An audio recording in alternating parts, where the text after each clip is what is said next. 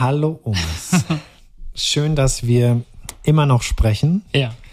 Und ähm, wie du weißt, ist es äh, etwas, was ich sehr gerne mit dir tue, Ja. weil du einfach so ein interessanter und angenehmer und vielseitiger Gesprächspartner bist. Vielen Dank dafür. Danke für die Einladung. Ich hatte dir vorgeschlagen, dass wir in der vierten Episode über dein aktuelles Buch sprechen, Hm. Der verlorene Patient. Ja.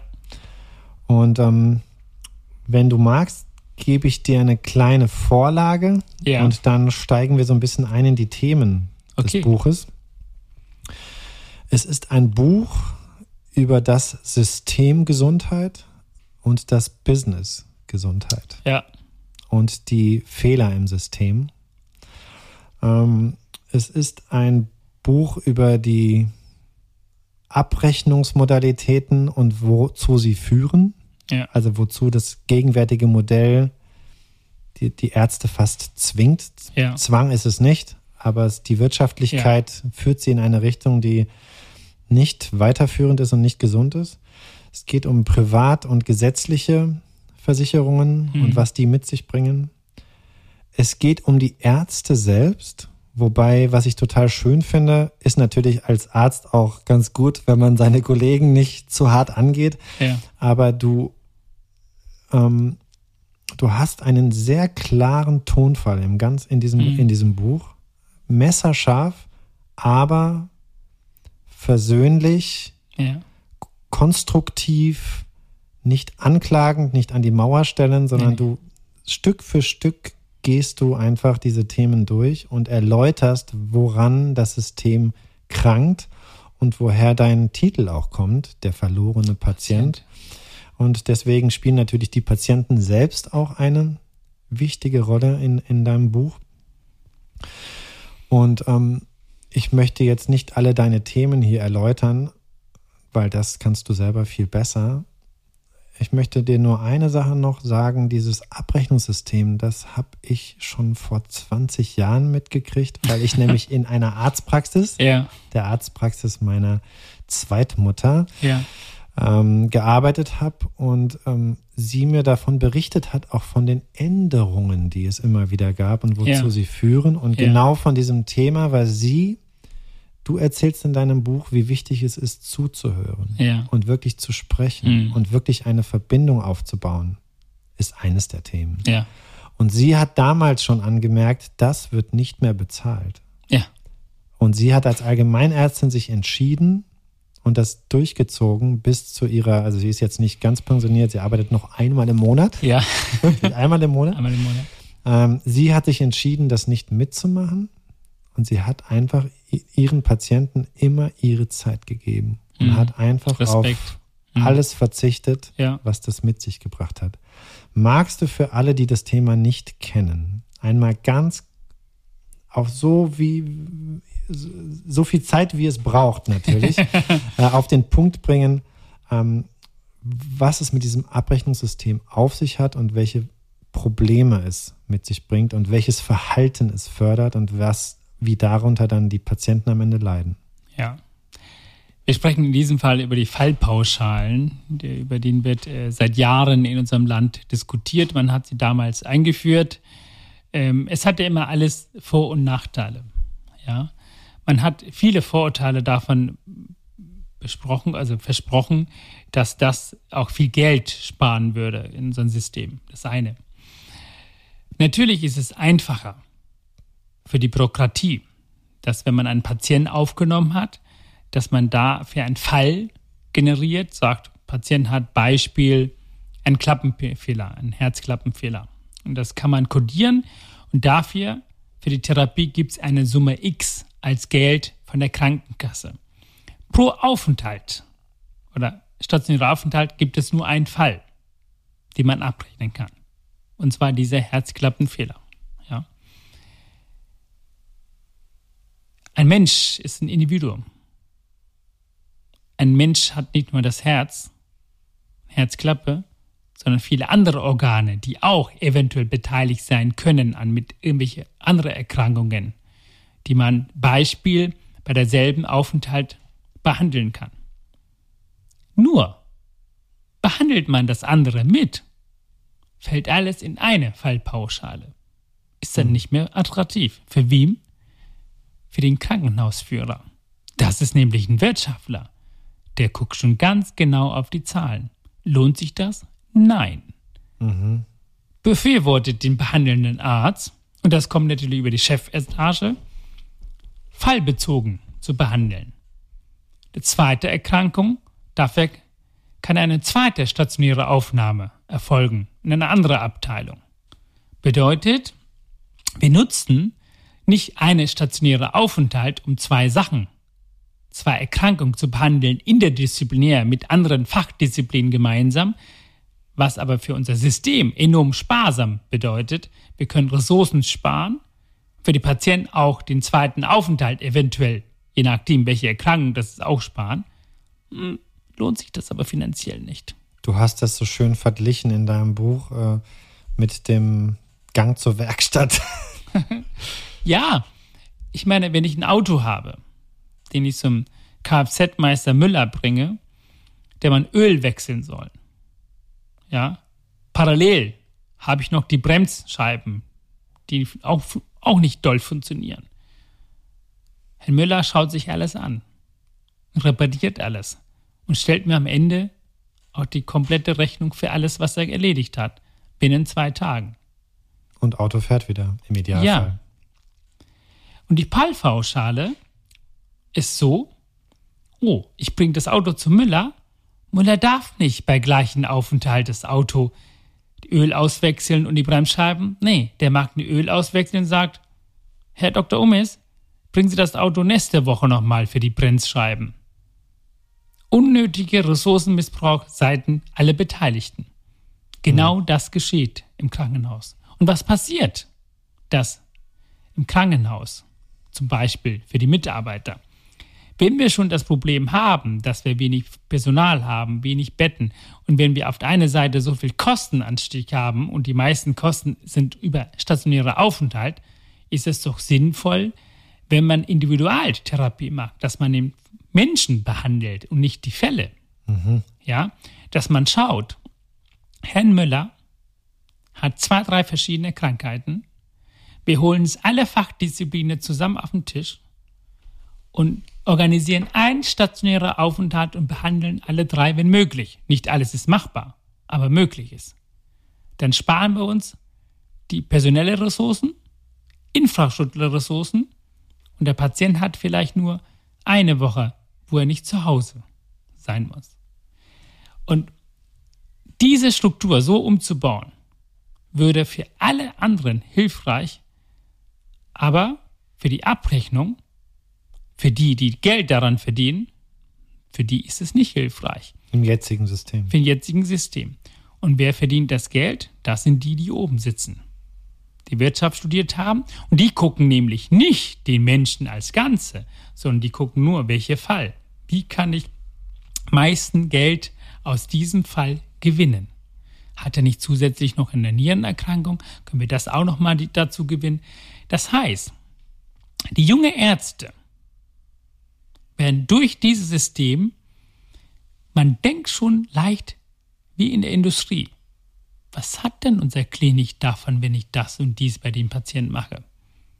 Statt darüber Gedanken zu machen, was bringt denn den Patienten? Beispiel, die neue Fall, also die Fallpauschale, die existieren. Die Operationen werden eindeutig besser verhütet. Die bekommen eindeutig mehr Geld. Es lohnt sich für Krankenhäuser zu operieren. Es lohnt sich für Krankenhäuser zu operieren. Ich habe ein Gelenkproblematik. Ich könnte dieses Gelenkproblematik, ob das ein Kniegelenk ist, auch konservativ behandeln, bedeutet ohne Operation, ob das Schmerzmittel ist oder Anwendungen, Bewegungstherapie ist, was die Symptomatik lindert, aber langfristig. Oder ich tausche mal das Gelenk aus. Ja, der Knochen ist schon fast nicht mehr da. Ich tausche das. Aber bringt es den Patienten wirklich was oder wird er die Schmerzen noch haben? Weiß man nicht. Aber ich kann es abrechnen. Wenn ich bei einem Müller Kfz-Meister hingehe und die Fremd, äh, Bremsscheiben austauschen lasse, ich zahle 100 Euro, ich bin unterwegs, ich kann aber nicht gut bremsen, was mache ich? Ich gehe wieder zurück und sage, Herr Müller, das geht nicht. Geld zurück. Krankenhaus? Geht nicht. Niemand kontrolliert. Niemand kontrolliert die Leistung in der Medizin. Es wird doch immer wieder groß erzählt, tausend Operationen haben wir gemacht. Wir sind die größten chirurgische Zentrum, was es gibt. Wir machen die besten Medizin. Nein, beste Medizin macht vielleicht derjenigen, der im Jahr vielleicht nur 10 oder 20 Operationen macht und die alle, die 20 operiert sind, auch tatsächlich von der Operation profitiert haben und an Lebensqualität gewonnen haben. Das ist nämlich die Leistung. Nur das Aber kontrolliert keiner. Jetzt würde ich mal gerne nachhaken, weil eines der wichtigsten Takeaways aus deinem Buch für mich persönlich war jetzt das Thema auch jetzt als ganz egoistisch als Patient, ja, war Erfahrung. Mhm. Ja, also zu sagen, wer wenig operiert, ja, dann hast du dieses Beispiel auch gebracht, ich glaube, von der, auch vom Hüftgelenk, weiß ich nicht, ähm, wo du gesagt hast, ähm, äh, wo du schreibst, die, die sehr, sehr wenig Hüftgelenke machen, klar, äh, haben die höchste Risiko, eine Folgeoperation. Ohne Zweifel. Ähm, was mache ich denn dann als Patient, wenn ich, also du hast diesen Widerspruch einerseits. Ja. Viel, viel Operation heißt nicht gut. Ja. Aber wenig Operation heißt auch nicht unbedingt gut. Nein. Also wie orientiere ich mich dann genau. als Patient? Als Patient ich würde doch tatsächlich, wenn ich mir einen neuen Tisch für die Küche bestelle, dahin gehen, wo wirklich auch Tische gemacht werden. Und zwar reichlich Tische gemacht werden. Ich gehe nicht dahin, wo vielleicht im Jahr nur zehn Tische gemacht werden, weil der eigentlich eher Spezialist ist für Stühle oder für Türen herstellen. Ja, das ist schon richtig, dass man dahin geht. Die Frage ist nur dann, sind alle tausend Operationen im Jahr auch berechtigt? Und haben ah. tatsächlich auch alle auch, auch profitiert. Ist die Indikation richtig? Die Chirurgie ist eine Sache. Die Indikation, ah, okay. war das wirklich auch notwendig? Und hat es wirklich der Patient ah. auch wirklich profitiert? Das ist eine andere Sache. Natürlich haben wir Überfluss an Krankenhäusern, die elektiv planbare Sachen durchführen. Ja, die Grundversorgung das ist doch in kleinen Häusern genauso wichtig wie in großen Städten wie Hamburg, Berlin äh, und München. Aber wenn wir planbare Eingriffe wie Gelenkprothesen, die kann man natürlich zentralisieren. Wenn wirklich die Indikation stimmt, dann fahre ich auch 200, 300 Kilometer irgendwo hin, damit das zentral läuft. Das ist völlig, das ist in Ordnung. Da kann man auch einige Krankenhäuser sparen, die Standorte, um die Ressourcen gut zu verteilen. Da bin ich total dafür. Aber Fakt ist, die Indikationsstellung. Aber wenn die, und das ist jetzt wiederum das industrielles Denken, was in den Krankenhäusern eingeführt ist, weil derjenige, der Rechnung mag, der guckt, wie viel Millionen habe ich jetzt gemacht und es gibt Zielvereinbarung für nächsten Jahr. Das ist wie bei der VW Golf oder VW Werk, der dann sagt, nächstes Jahr müssen wir mal so viel Millionen Autos auf die Straße bringen. Zielvereinbarung. Sowas darf im Krankenhaus gar nicht existieren. Es darf doch nicht im Krankenhaus nicht existieren, dass wir nächstes Jahr 20 Prozent mehr Hüftgelenke machen, dass wir nächstes Jahr 20 Prozent unserer OBs auslassen sollen, wie im Hotelbranche, wo mindestens so viele Betten belegt sein müssen, um das alles zu finanzieren und zu gewinnen. Das sind ja rein industrielle, planbare Gedanken, die dann eins zu eins von der Industrie auf Medizin übertragen werden. Dann ist es doch kein Wunder, dass der Patient nicht mehr im Mittelpunkt steht, sondern die Zahlen, die Wirtschaft, das Geld, das Gewinn. Und das ist das Traurige.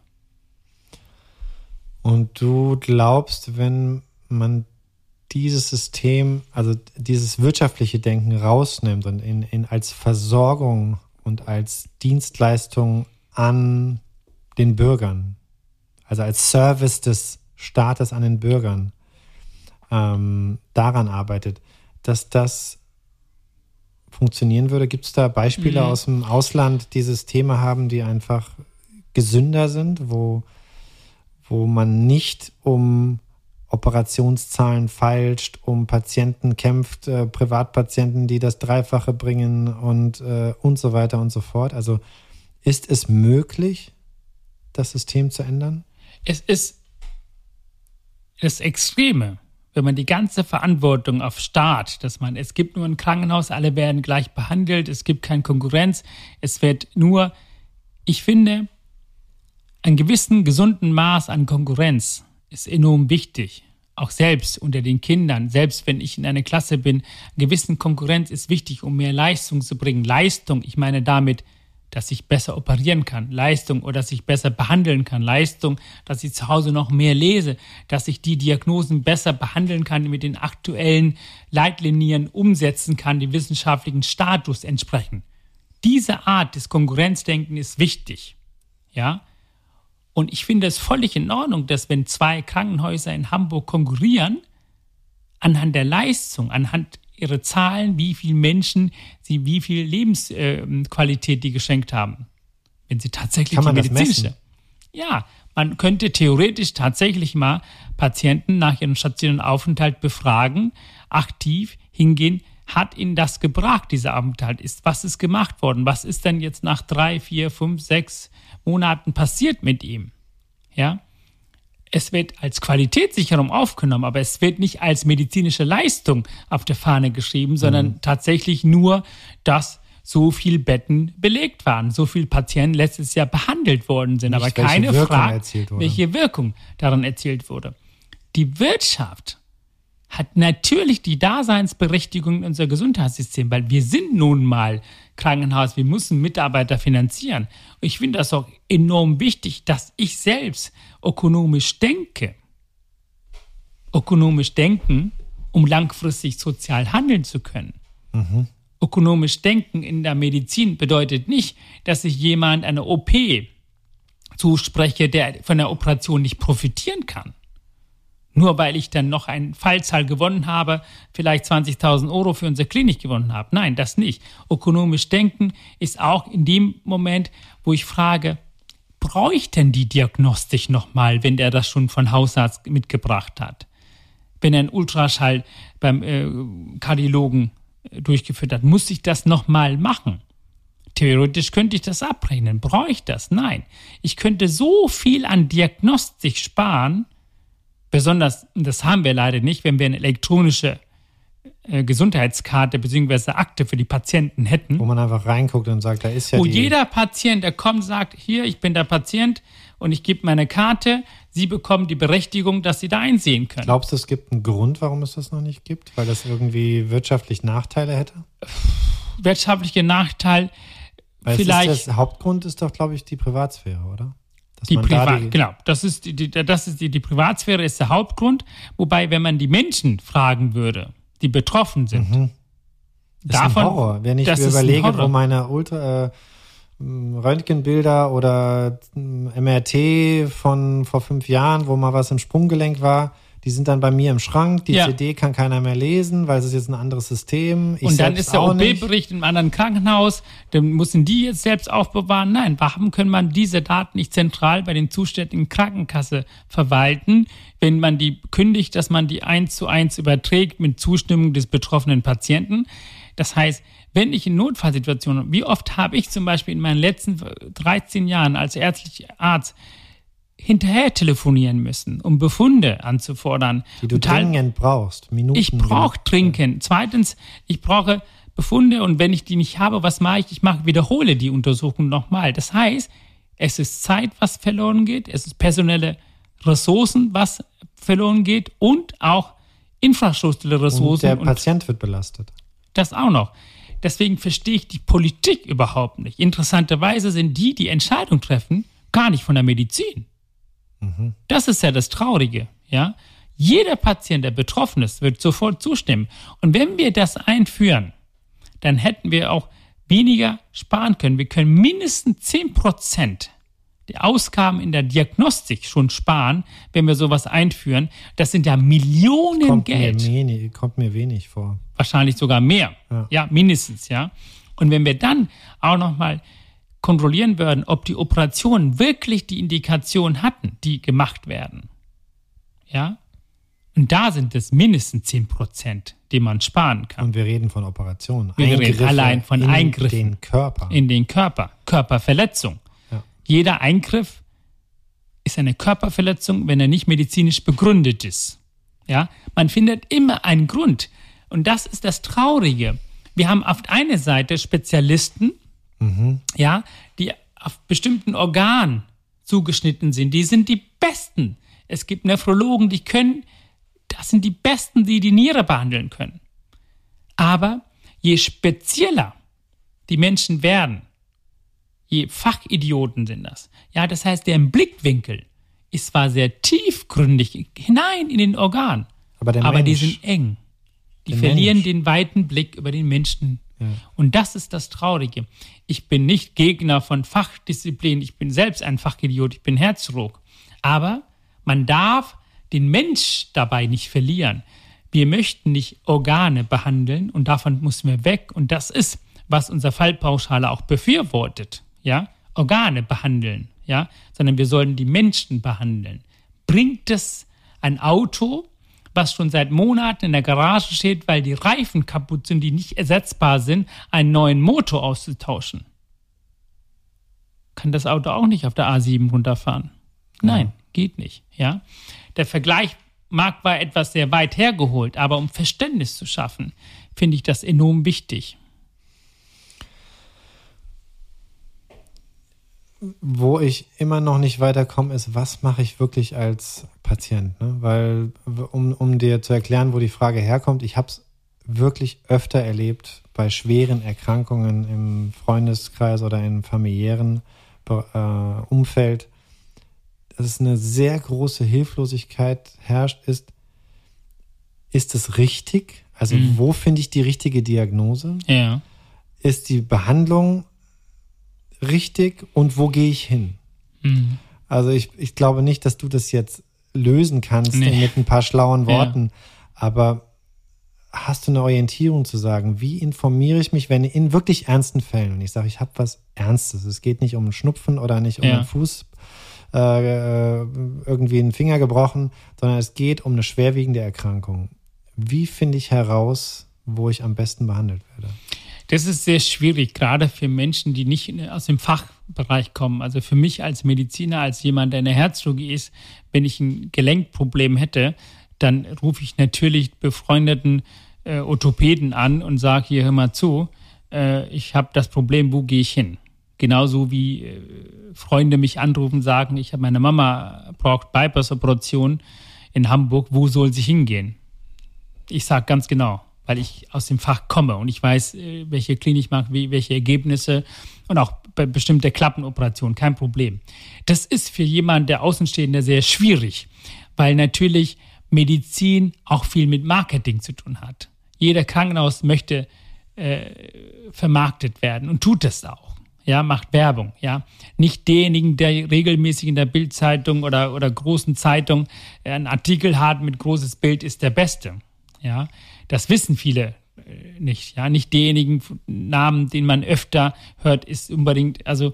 Hatten das wir ist, jetzt gerade Thema äh, Schwiegermutter. Ja, Ähm, da geht es um eine Operation, geht es auch um Hüfte. Ähm, und die sagt dann auch, ja, ich gehe da und dahin, der war gerade wieder im Fernsehen. Ja, genau. Und das ist, glaube ich, das hat, das heißt, das ist wie Werbung, Produktwerbung. Ja, so, das ist Geschäft. Medizin ist Geschäft. Deswegen wird auch Produkt, also der, der Produktprofessor XY wird vermarktet durch Vermarktung, Vermarktung, Abteilung dieses Krankenhaus. Ähm, es ist immer gut, dann Menschen zu kennen, die dieses Problem hinter sich haben. Weil die haben nämlich diese Erfahrung schon, die können einen berichten. Ich würde natürlich, wenn es um Operationen geht oder um, um besonders wenn es um Gelenke geht, gucken, wo wird wie viel Operation gemacht, was ist dann, was sind die Erfahrungsberichte? Also wir brauchen noch mehr dieser Ruck. Äh, Wo kann ich denn gucken, wo wie viele Operationen gemacht werden? Gut, das ist natürlich statistisch, äh, äh, man, es, die Klinik gibt natürlich auch äh, Daten, jeder auf der Klinikseite, bei uns in der Klinikseite steht auch, wie viele Operationen dort gemacht werden, aber man kann ta äh, tatsächlich, es gibt eine Statistik, was in Berlin gesammelt werden, wo man, wo die Operationen, die Zahlen, es gibt die Gesellschaften, die haben die Zahlen. Zum Beispiel oder Deutsche Orthopädische Gesellschaft oder Deutsche, äh, wir haben auch eine Gesellschaft für die Herzchirurgie. Da wissen wir ganz genau, welche Klinik von den über 80 Herzzentren in, in Deutschland werden wie viele Operationen gemacht und sogar wie viele Klappen dort gemacht sind. Es gibt jedes Jahr einen Bericht. Das kann ich jetzt ab, abrufen, wenn ich möchte. Da muss man anfordern. Die sind natürlich okay. nicht, klar, die werden nicht ganz groß. Eine kleine Klinik stellt sich das nicht ganz groß auf der Bühne und sagt, hier, wir machen irgendwie 400 äh, Operationen. Das ist natürlich nicht. Das kostet Arbeit. Mhm. Und das haben natürlich die, die, die Patienten nicht, weil sie müssen unmittelbar eine Entscheidung treffen, sind verzweifelt und haben das nicht. Das ist, kostet Zeit. Und wenn man älter ist, hat man vielleicht nicht äh, die moderne Techniken, dass man da irgendwie über E-Mail oder Google auf die Seite von der Gesellschaft rankommt und da mal gezielt anschreibt. Das ist insgesamt schwierig. Es ist okay. nicht einfach, aber es ist immer noch, sage ich, in Deutschland, wenn ich das vergleiche mit anderen Ländern. Ich habe ja Geschwister, die sind ja, ich habe einen Bruder, ist Amerikaner, meine Schwester ist Kanadierin, meine andere Schwester ist Engländerin. Wenn ich mit deren Gesundheitssystem vergleiche, haben wir immer noch die Besten in Deutschland. Es geht mir nicht darum, dass wir nur besser, sondern wir möchten noch die Fehler, die in unserem System sind, korrigieren, damit dieses stabile und tolle System in 20 Jahren für meine Patenkinder auch noch gut sind. Und darum geht es. Schön. Dann bohre ich da nicht nochmal nach, weil ich glaube, da werden wir jetzt die Lösung nicht finden. Also, nee, es ist also nicht du einfach. Musst dich es ist informieren, wirklich. Du musst gucken, dass du unabhängige Quellen findest. Es lohnt sich dann doch auch zu googeln. Ja, auch und wenn es, das immer wieder auch Ja, wobei wird. ich würde tatsächlich, äh, googeln ist eine Sache, aber ich würde nicht auf, auf äh, Presseartikeln zurückziehen. Also viele gucken ja natürlich, das hängt immer davon ab, wer ist mit wem befreundet, wer geht mit denen zusammen mal abends zum Theater. Das ist zufällig der Journalist dieser Zeitung, der dann irgendwie, der schreibt einen schönen Artikel von den Herzchirurgen, von den Orthopäden und dann sagt die Mutter, oh, da gehe ich hin, die habe ich in der Zeitung gesehen. Ja, also das ist falsch. Ja, man kann natürlich auch auf die Kongresse hingehen. Wo sind die Kongresse? Wo werden die Vorträge gemacht? Was ist dein Spezialgebiet? Wo hat er seine Promotion, seine Doktorarbeit gemacht? Das kann, man kann über diesen Person auch informieren. Wo hat er vorher wie lange gearbeitet? Also so kriegt man auch die Information. Also für jemanden, der Außenstehender ist. Um etwas ähm, seriöser mhm. die Daten zu gewinnen, als statt nur rein zu googeln. Dass man googeln ist völlig in Ordnung. Die Frage ist, wo aus dem Google holt man die äh, Information? Ist es die Seite über Google, eine medizinische Magazin, die sich irgendwie oder ist es eine Gesellschaft, ne, die, die Fachrichtung, dann ist es auch völlig in Ordnung. Okay, und das Thema Zweitmeinung? Wenn man, bin ich immer dafür, ich kann immer zusprechen und das ist ja auch, wird auch bezahlt. Zweitmeinung ist ja auch in, unserer, unserer Krankenkasse bezahlen das auch. Ähm, und wenn man die Information eingeholt hat und bei zwei Leuten unsicher ist, dann geht man die beiden und besucht das mal. Wenn das jedes eine, eine Erkrankung ist, die man warten kann. Ja, gelingt ja, okay. ist ja jetzt nicht, wo man sofort machen muss. Ja, wenn man akut am Herzen irgendwas hart operieren muss, also es gibt keine Zeit, dann geht man natürlich dahin, wo es überhaupt möglich ist. Da geht es um die Schnelligkeit. Also Vordergrund als das andere. Dann lass uns doch einen Appell machen zum Abschluss äh, der Episode über den verlorenen Patienten. Ähm, ich fange mal an und du setzt fort. Ja, ja ist vielleicht schön. ganz gut, weil dann weißt du, ob ich auf dem richtigen Weg bin oder kannst mich korrigieren. Ähm, wir müssen ein System schaffen, wo die Gesundheit belohnt wird und nicht die Krankheit. Ja. Kann ich nur befürworten, weil ich bin als Arzt, ich bin nicht nur für die Patienten zuständig, ich möchte auch für die gesunde Menschen zuständig sein, sondern die Gesundheit zu bewahren und zu fördern, ist doch mindestens genauso eine Aufgabe des ärztlichen Handelns, als die Kranken gesund und heil zu machen. Und das ist leider zu wenig und das wird auch zu wenig honoriert. Ja, deshalb ist immer Patient ich finde, wir sollten keinen Mensch zum Patienten machen. Da müssen wir vorzeitig handeln. Und dafür ist mein Plädoyer, dass man in Schulen die Grunderkrankung in unserem Land auch mal unterrichtet. Weil ich finde, wenn man weiß, was eine Erkrankung ist, wo das herkommt, was es bedeutet ist, dass man in jungen Jahren schon etwas bewusster in die Gesellschaft reingeht. Und ich bin überzeugt, dass wenn wir in den Schulen bevor die Kinder die Schule verlassen, die be bestimmte Grunderkrankungen wie Bluthochdruck, wie Diabetes, ja, äh, Herz-Kreislauf-Erkrankung oder Tumorerkrankung oder Gelenkerkrankung, wenn man bestimmte Krankheiten dort behandelt, man muss ja nicht in die Tiefe gehen, aber schon die Risiken und wie kann man davor sich bewahren, das könnte man anhand von Patienten praktisch orientiert arbeiten oder Ärzte aus dem Krankenhaus reinholen als Vortragenden. Ich bin immer dafür, damit die Kinder, die dann rauskommen, als erwachsen werden, wissen, womit habe ich jetzt zu tun. Sich das ersparen, was man sich so einfach ersparen kann, indem man ich bin ziemlich gewisse sicher, dass Dinge wir, beachtet. dass wir damit auch langfristig unser Gesundheitssystem entlasten können. Und wir dürfen eins nicht vergessen. Wir möchten die Patienten im Mittelpunkt haben. Aber wir möchten auch, dass der Patient ist, der die Verantwortung für seine Krankheit hat und für seine Gesundheit. Und das geht in Deutschland auch immer wieder verloren, dass es wie eine Dienstleistung erwartet wird auch, ich komme hier, ich bin krank, du bist zuständig für alles.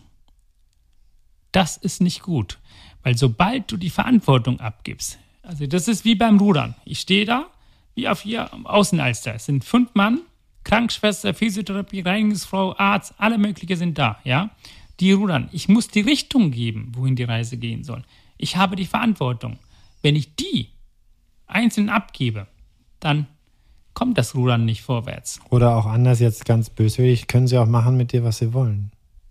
Das kann auch sein. Wenn die Fallpauschale ruft. Wenn die Fallpauschale ruft, dann werden die junge Ärzte zum Managern gemacht. Und das ist, was wir nicht haben wollen.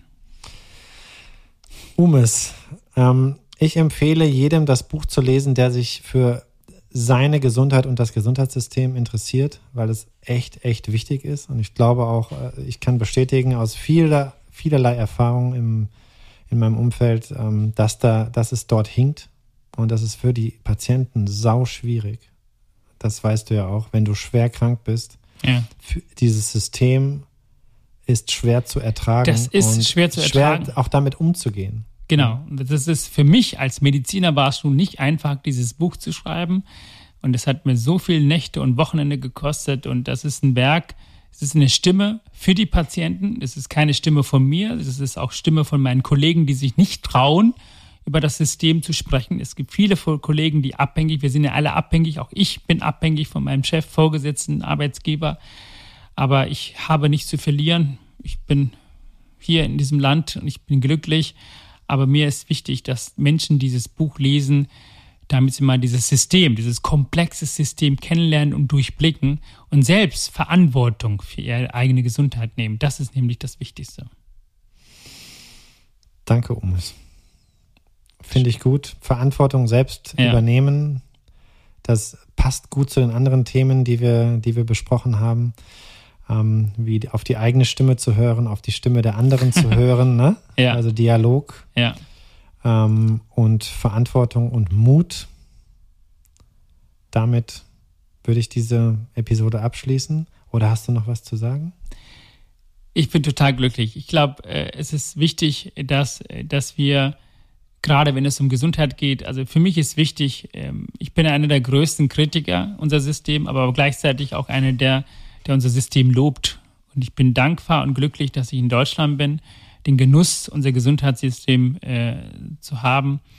Aber gleichzeitig müssen wir alle einen Beitrag leisten und nicht nur Mediziner, Politiker, aber auch, auch die Patienten, die Menschen, wir alle müssen dazu einen Beitrag und die Verantwortung der haben. Markt. Genau, der Markt. Ja. Vielen Dank, Umis. Auf Wiedersehen für jetzt und bis gleich. Bis gleich.